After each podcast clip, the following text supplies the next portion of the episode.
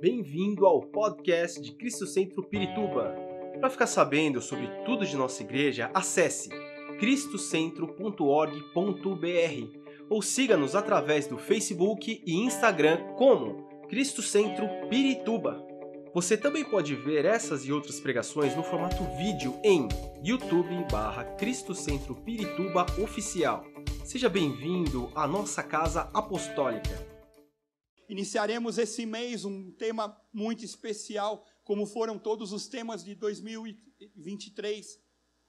Falamos sobre sacerdócio no mês passado e não poderíamos deixar nesse mês na qual nós comemoramos o Natal falar sobre o governo, o governo de Jesus. E eu quero te convidar você a abrir a tua Bíblia em Isaías capítulo 9, versículo 6. Isaías 9, 6 Toda a minha ministração estará na NVI, porém, se você tem outra versão, fique tranquilo, porque é a palavra de Deus. Glória a Deus. Diz assim: Porque um menino nos nasceu, um filho nos foi dado, e o governo está sobre os seus ombros, e ele será chamado Maravilhoso, Conselheiro, Deus Poderoso, Pai Eterno, Príncipe da Paz. Aleluia. Em outras versões diz que ele, que o governo está sobre ele, o principado está sobre ele, ou que ele será o rei. Isaías, nesse capítulo, ele vem falando sobre o príncipe da paz. Ele fala aqui de um Salvador, um maravilhoso príncipe da paz, que veio para governar um reino. Esse reino, ele é formado por um povo que se submete a essa autoridade desse príncipe. E o príncipe, da mesma forma, ele traz conselhos, conselhos amorosos ou conselhos de direção àqueles nas quais ele governa, orientando, dirigindo as suas vidas. Por isso ele é o príncipe da paz, o poder do Messias, aquele que viria, Jesus Cristo.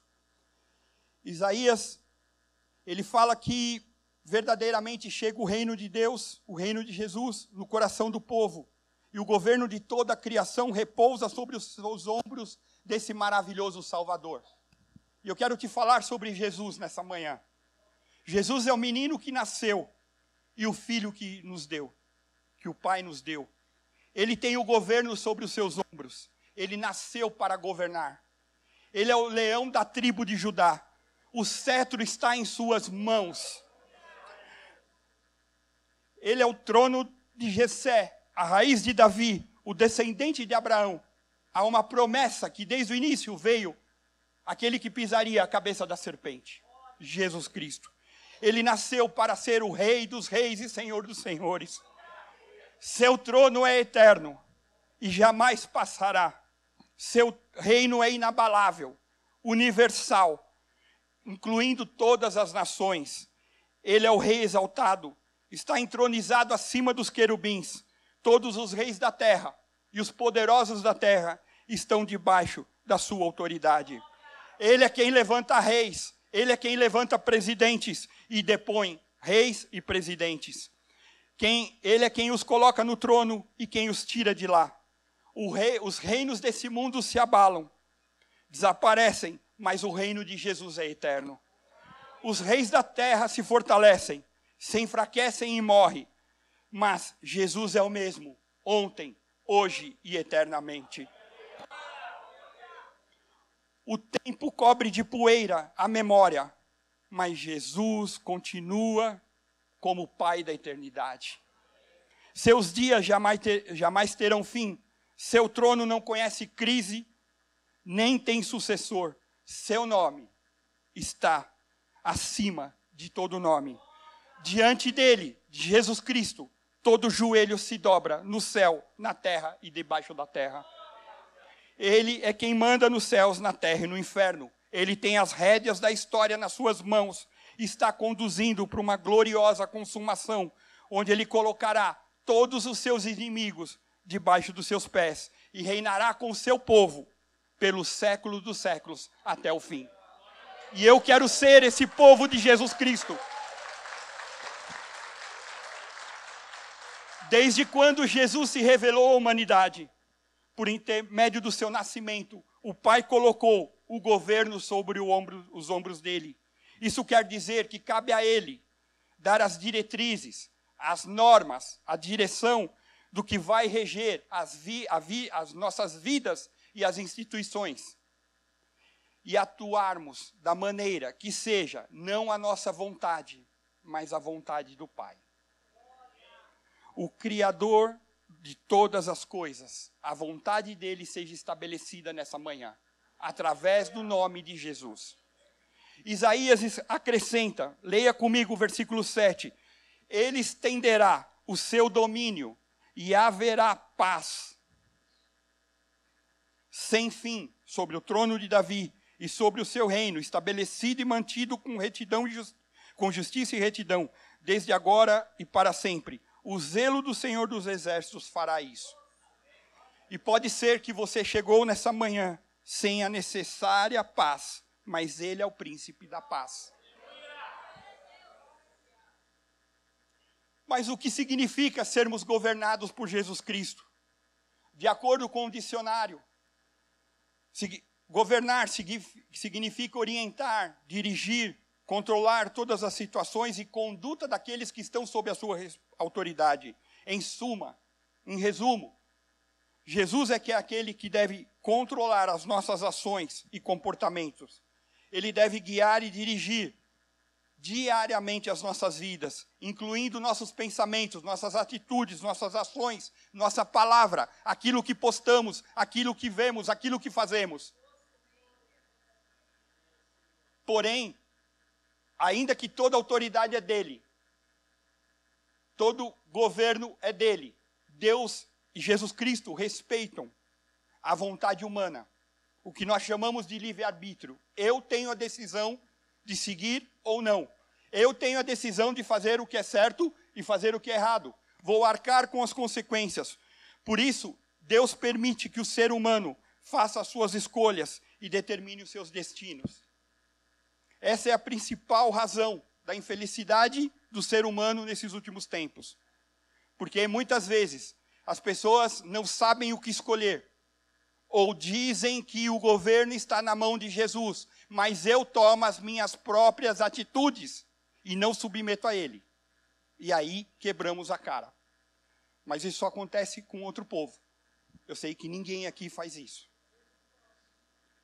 Quando nós deixamos que a nossa decisão seja o que vai influenciar, ou muitas vezes somos levados pelo inimigo, chamado de diabo, que vem como ladrão, e nas palavras de Jesus, ele diz lá em João 10,10, 10, ele veio para roubar, matar e destruir. Quando nós deixemos, deixamos que as nossas atitudes sejam motivadas por ele, nós quebramos a cara.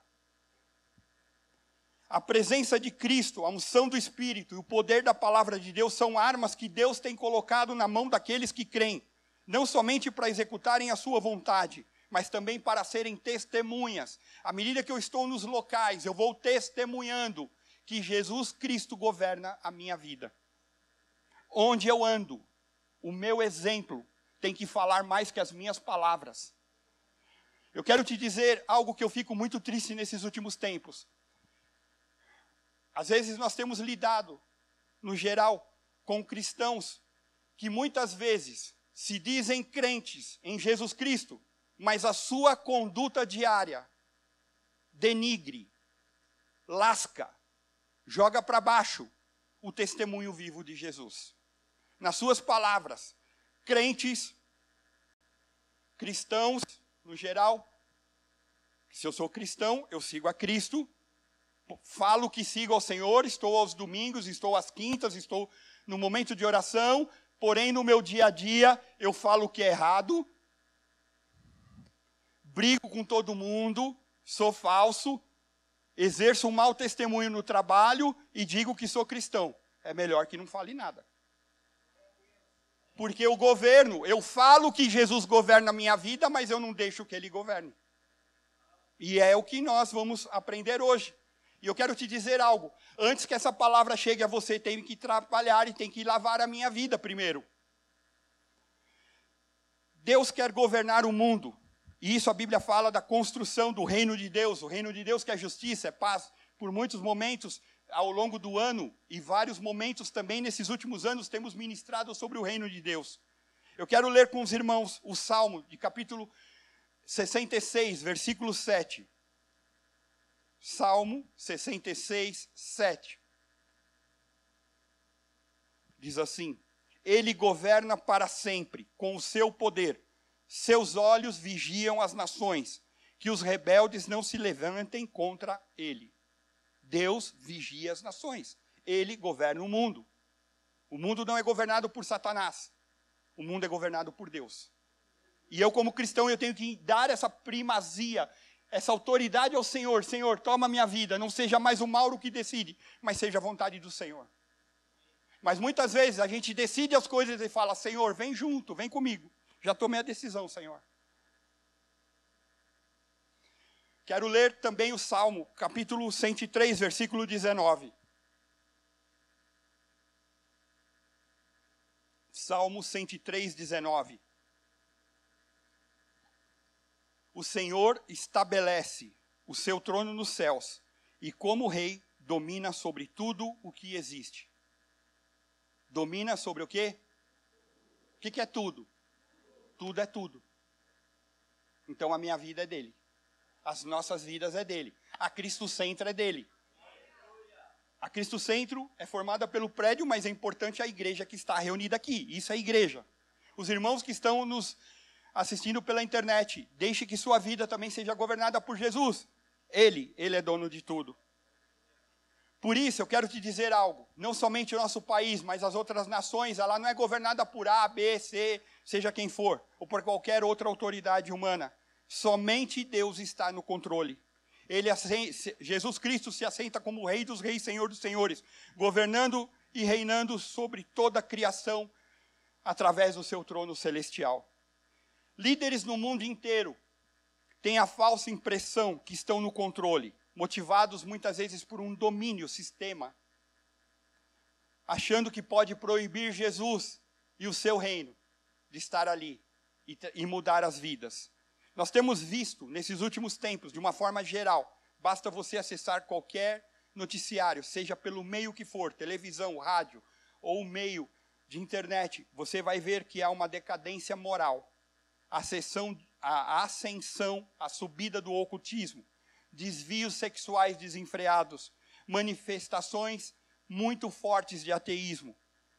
E muitos crentes estão preocupados com as hostes do inferno, que vão dominar as nações. Só que eu quero te dizer que o reino é do Senhor. Eu fiz uma pesquisa sobre os maiores líderes mundiais do momento. E ela me trouxe Joe Biden dos Estados Unidos, Vladimir Putin da Rússia, Zelensky da Ucrânia, Ursula Leyen da Comissão Europeia, Xi Jinping, misericórdia, parece jogo de ping-pong, da China, Emmanuel Macron da França, Narendra Modi da Índia e Kim Jong-un da Coreia do Norte. São considerados os líderes mais fortes. Eu quero te dizer algo: todos eles, se não se submeterem a Jesus Cristo, vão para o inferno. Líderes do passado, peguei aqui, gente que já morreu, que todo mundo fala: Bill Gates, Walt Disney, Nelson Mandela, Steve Jobs, Martin Luther King, que apesar como cristão também, mas já foram. O domínio o governo, a ascensão, a nossa vida, tudo está nas mãos de Jesus Cristo. Ele é o Senhor do Senhor. E você tem que entregar isso para Ele. Ou seja, é hora do povo de Deus se levantar, orar contra estas hóstias que têm se levantado, esses problemas que eu falei para vocês. Porém, tudo começa com a nossa vida. Nós vamos botar um espelhinho e nós vamos olhar para nós. E um paradoxo. Muitas vezes queremos mudar o mundo, mas não arrumamos nem a nossa cama quando a gente sai de manhã. E eu quero dominar o mundo. Quando você está no seu dia a dia, você entrega para Jesus o que você vai fazer. Senhor, está nas suas mãos o meu trabalho, a minha ida para o trabalho, o meu café, a minha esposa, minha família, a igreja, meus irmãos, aqueles que não gostam de mim também. Você entrega isso para Jesus? ou você segura para você? Se você está segurando para você, eu quero te dar uma boa notícia. Jesus Cristo está aqui e Ele quer te libertar. E você vai soltar isso para Ele. Não para o pastor, glória a Deus por isso, mas para Jesus Cristo. Infelizmente, no dia a dia, nós temos esse domínio, tem exercido muitas vezes algo que vem de ruim, e aí a gente tem a maldade, a gente muitas vezes semeia a falta de perdão, isso pode ser enfraquecido. E Jesus, como ele nasceu, morreu, ressuscitou, e glória a Deus, porque hoje comemoraremos a ceia do Senhor, sacrifício vivo e eficaz, que trouxe vida, saúde e bênçãos para você. Mas ele falou: Eu vou para o Pai, mas eu vou deixar alguém, um consolador. E aí entra algo que nós cantamos, que nós louvamos nessa manhã, que é a presença amável do Espírito Santo. Espírito Santo de Deus, move a nossa mente, move o nosso coração. Ainda que o Mauro seja duro, o Espírito vem e vai trabalhando. E o Espírito de Deus vai trabalhando com o meu espírito. Porque todo homem é formado por corpo, alma e espírito. E o Espírito de Deus se apega ao meu espírito e fala: Mauro, não vá para cá que você vai quebrar a cara. E eu tenho que seguir aquilo que o Espírito quer fazer. Eu quero ler com você João, capítulo 16, versículos 8 a 11. João 16, de 8 a 11. Jesus falava sobre a obra desse Espírito Santo e que nessa manhã a sua mente, o seu coração, o seu desejo, a sua vontade entregue para o Espírito Santo. Diz assim, versículo 16, versículo 8: Quando ele vier, convencerá o mundo do pecado, da justiça e do juízo. Do pecado, porque os homens não creem em mim da justiça, porque vou para o Pai e vocês não me verão mais, e do juízo, porque o príncipe deste mundo já está condenado. Ou seja, o diabo já está julgado, já existe uma sentença sobre ele. Ele não tem mais poder sobre aqueles que andam sobre o domínio, sobre o governo de Jesus. O poder do diabo é limitado. Porém, ele afeta aqueles que não fazem a vontade de Deus. Por isso que ele domina ainda muita coisa nesse mundo. Mas ele tem poder limitado, vai até certo ponto. Com isso, ele tem trabalhado para convencer de que ele governa os reinos dessa terra. E ele tentou até fazer isso com Jesus. Houve um momento que ele vai tentar Jesus e disse: Se você fizer isso, você terá os reinos desse mundo. E Jesus já sabia que ele estava condenado. E Jesus rebate na palavra: Se você eu te darei os reinos desse mundo se você me adorar e, te, e se prostrar. Que nós, como foi cantado, como foi falado, e que nós tenhamos essa consciência, que nós nos prostremos somente ao Rei dos Reis e Senhor dos Senhores. Não se prostre sob nenhuma circunstância. Se alguém vier falar para você, se prostre sobre isso, sobre aquilo, sobre não sei o quê, diga, sai fora, porque o meu Senhor aquele que governa a minha vida é Jesus Cristo.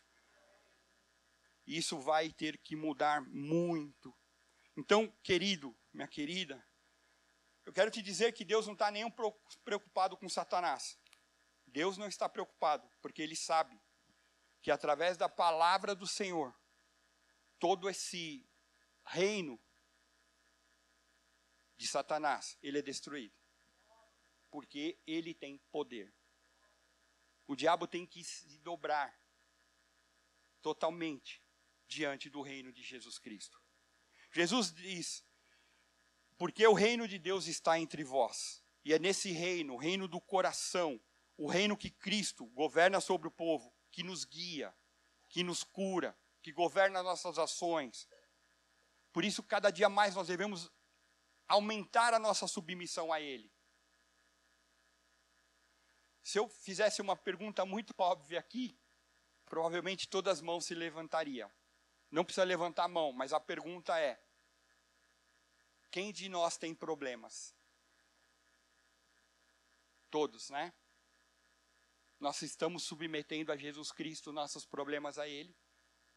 Ou a gente está tentando resolver na força do nosso braço, na nossa situação, no nosso querer? Eu quero te dizer que quem está aqui hoje, Arabacim, é aquele que tem poder sobre qualquer problema que exista nas nossas vidas.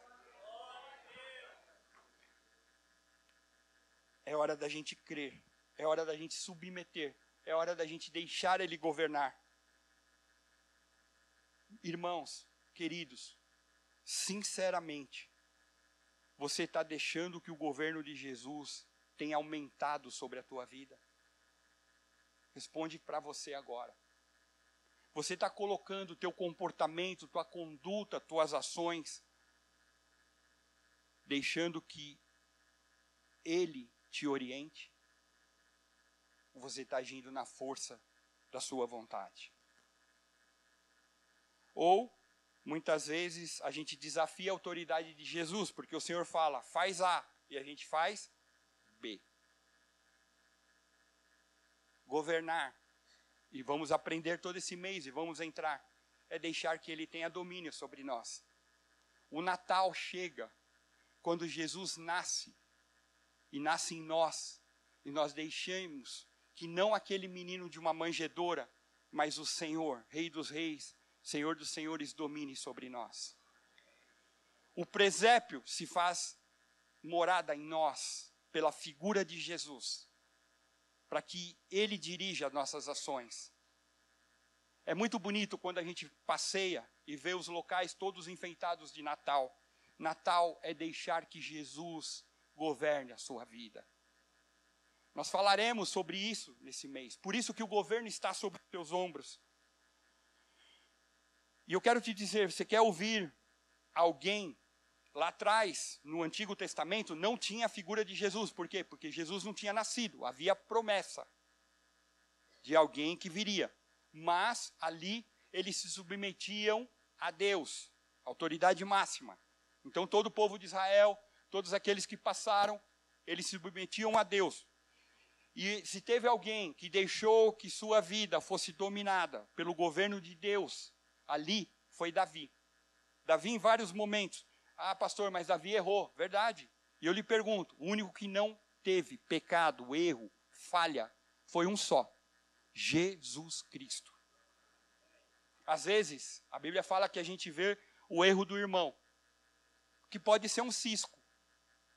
Sabe quando você está com um cisquinho aqui, você faz assim? E às vezes tem uma trave na nossa, na nossa visão. Todo mundo está vendo, mas a gente não enxerga mas a gente enxerga o cisquinho do irmão. Ou então aquele carocinho de feijão que fica no dente, que a gente olha nos outros, mas pode ser que minha boca esteja toda suja. Estou fazendo um, um paralelo. E Davi, em vários momentos, ele trabalha na palavra de Deus, ele escreve, ele é um salmista, ele adora Deus. E ele vai expressando isso à medida que Davi vai crescendo na, na sua relação com Deus vai mudando as coisas. Eu lhe pergunto, não importa quanto tempo você tem de cristianismo, como está a sua relação com Deus? Você tem crescido a cada dia? Porque para mim, cristianismo é, é dia a dia. Cristianismo é algo muito prático. O mesmo Mauro que está aqui tem que ser o Mauro que está no trabalho, o Mauro que está em casa, o Mauro que está com os irmãos, que está com os amigos, que está com a família estendida, porque minha família mais próxima é minha esposa e minha filha, mas minha família, minha mãe, minha tia, minhas primas, etc. Então o mesmo Mauro tem que ser. Cristianismo é prático. Você tem crescido nesse cristianismo, porque eu creio que à medida que nós recebemos Jesus, é o primeiro passo, e você que está aqui, entrou pela primeira vez, ou você que nos ouve pela internet, eu quero te dar uma boa notícia: Deus te ama e Ele proveu Jesus para morrer no seu lugar, assumir os seus pecados, mas para que você comece a viver um cristianismo, algo novo, algo diferenciado. E isso tem que acontecer, meu irmão. Eu creio que o cristianismo, no primeiro passo que a gente dá da salvação, a gente começa a crescer nessa relação com Jesus. Vou fazer uma pergunta que eu não quero constranger ninguém, mas vamos fazer uma coisa. Então vamos. Fecha seus olhos, por favor. Eu vou fazer uma pergunta só. Você vai levantar a mão. Quantos aqui nunca na vida namoraram? Levanta a mão. Tá bom? Fica tranquilo, na paz. Beleza, abaixa. Eu diria que 99,7 pelo Data Mauro namorou algum momento da vida. Se deu certo, eu não sei, aí é com Deus, tá? Mas olha o que acontece. Quando a gente começa a namorar, o relacionamento vai aumentando, sim ou não? Quando eu entro nessa relação com o Senhor Deus, com Jesus Cristo, o meu relacionamento tem que ir aumentando a cada dia. Porque é uma relação gostosa, uma relação de transformação. Então, eu não posso, ah, hoje eu estou crente, amanhã eu estou meio crente, agora eu estou um quarto de crente, agora eu entrei na reserva, agora se Jesus voltava para o inferno. Não, a gente tem que ir crescendo. Ok? É assim que tem que acontecer na nossa vida.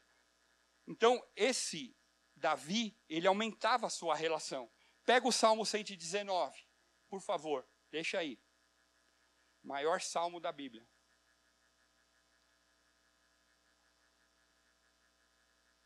Vamos ler o versículo 11.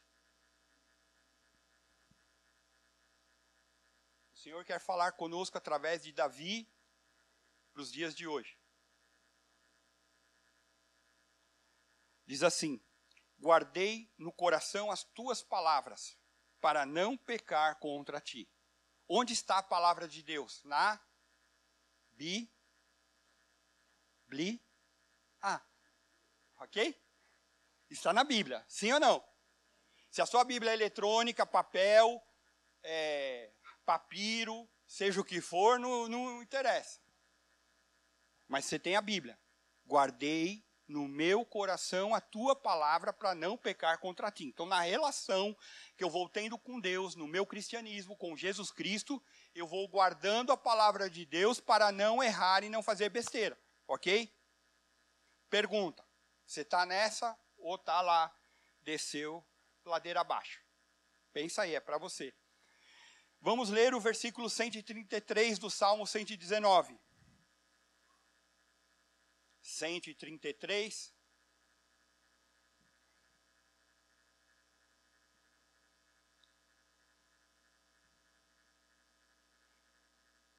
Dirige os meus passos conforme a tua palavra não permitas que nenhum pecado me domine. Em outras versões, lâmpada para os meus pés é a tua palavra e luz para o meu caminho. Com a tua palavra que nenhum mal me domine. Ou seja, de novo, ele está reforçando falando o seguinte: eu estou crescendo no meu relacionamento com Deus. Naquele tempo, lá não tinha a Bíblia. Então ele tinha que ler, principalmente o Pentateuco, os cinco primeiros livros. Ele ia trabalhando, aprendendo mais de Deus para não pecar contra ele ia crescendo. Como está a tua relação com a palavra de Deus? Então eu quero crescer o meu relacionamento com Deus, tenho que ler Bíblia. E aí, o 162 também.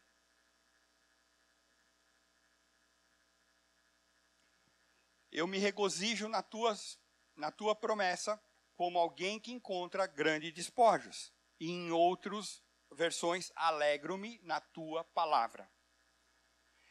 Então, Davi, um homem como nós, que enfrentava o seu dia a dia, tinha seus perrengues para serem resolvidos, ele era governado pela palavra de Deus. Se nós queremos crescer e deixar que o domínio do Senhor esteja sobre a nossa vida, vamos ter a ajuda do Espírito Santo, como falamos anteriormente, porém o Senhor quer que nós aprendamos a Bíblia. Se você está nisso, eu te aconselho, venha fazer escola bíblica, venha aprender mais, leia seu, no dia a dia a tua palavra, pega a Bíblia, vai ler. Fala, Senhor, faz uma oração de manhã. Senhor, eu gostaria muito de ter uma porção da tua palavra. O que o Senhor quer falar comigo? Que eu possa meditar num versículo, aprender. Entre no seu trabalho declarando a palavra de Deus. Porque muitas vezes nós somos envolvidos pelo governo das coisas que estão acontecendo. E chegamos no trabalho e todo mundo, é, a economia está mal, essa empresa está ruim, o patrão é isso, o patrão é aquilo, não sei o quê, e você vai nessa, é verdade, não sei o que e tal. Meu irmão, é o seu ganha-pão, é o seu dia a dia. Declara a palavra de Deus. Vitória. Quem te governa é Jesus. Se eu entro derrotado nas coisas, como que vai ser a minha vida? Ou então venho para a igreja, meu Deus, esse ar está não está dando conta, nós precisamos aumentar e não sei o que e tal. Olha para Jesus, autor e consumador da fé.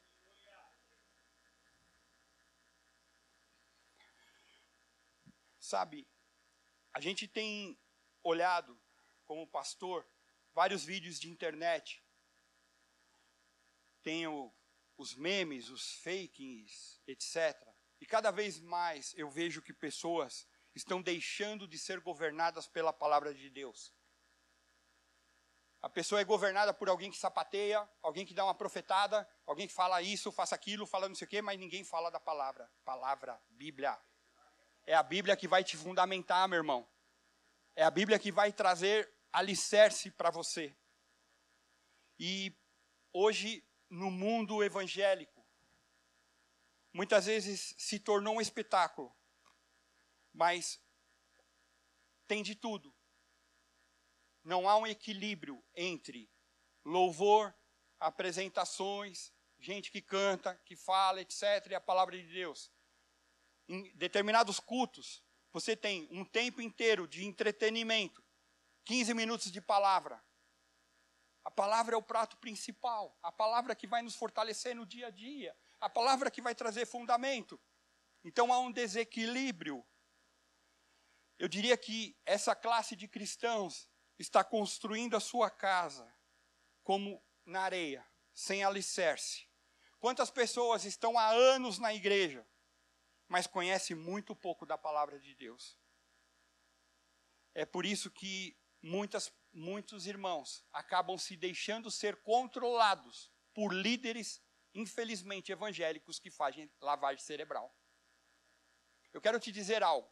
Todos nós que subimos nesse púlpito, a nossa intenção é que você cresça no teu relacionamento com Jesus. Não que você seja controlado por mim, pelo apóstolo, pelos outros pastores. Nós oramos por você, para que você cresça, mas o passo é seu. Quem vai te salvar é Jesus. Não é o pastor, não é o apóstolo, não é profeta, não é ninguém. É Jesus Cristo.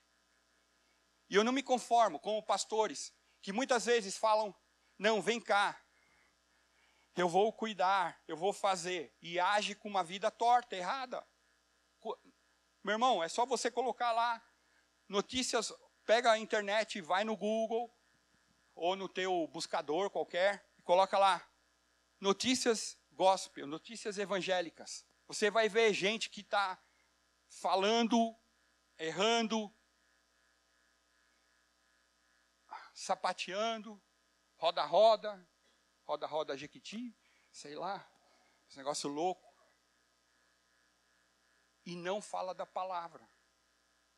Gente distorcendo a palavra. Imagina se a gente fosse, chegasse lá no céu e a gente tivesse que passar pelo Enem do Senhor. Quantos livros tem a Bíblia? O que, que, é a diferença do Novo e do Velho Testamento? Misericórdia. O que, que é isso? Onde se encontra Obadias na Bíblia? Misericórdia cinco minutos lá, tentando achar. Pensou se a gente passasse por isso, mas Deus é misericordioso. Eu quero te fazer uma advertência muito forte. Muitos cristãos caíram em decepção, foram enganadas com palavras lisonjeiras. Talvez você que chegou aqui na Cristo Centro, talvez falsos profetas, falsos pastores, queriam que você não estudasse a palavra de Deus, mas que você seguisse o que eles falavam. Faça o que eu falo, mas não faz o que eu faço, porque a minha vida é torta, então você não pode seguir. Mas eu quero te dizer que hoje o Senhor está aqui, aquele que cuida da ovelha, aquele que trata, aquele que restaura, para que você cresça no chamado que Deus já te deu. É incrível como a gente vê os profetas de Bíblia, profeta de internet, os videntes carismáticos, né? E alguns até são clarividentes, porque fala com espírito de adivinhação. Isso cada vez mais na internet. E eu às vezes me pergunto, como um crente, como um cristão chega a esse ponto de ser enganado? Porque se ele tem a palavra, se ele está fundamentado na palavra, ele vai dizer isso é anátema. Isso é algo maldito. Eu não vou aceitar. A Bíblia fala que mesmo se um anjo vier falar para você algo que não está ali na orientação do Senhor, que isso seja considerado como algo desprezado. Então, meu irmão, se fortaleça na palavra do Senhor. Quer ter o governo de Jesus na tua vida? Aprenda na palavra, vai crescendo nisso, pede orientação para o Espírito Santo.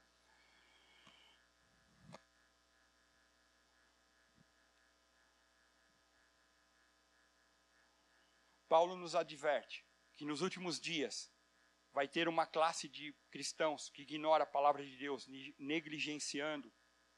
E por isso não dá para eu colocar o governo de Deus sob a autoridade do Senhor.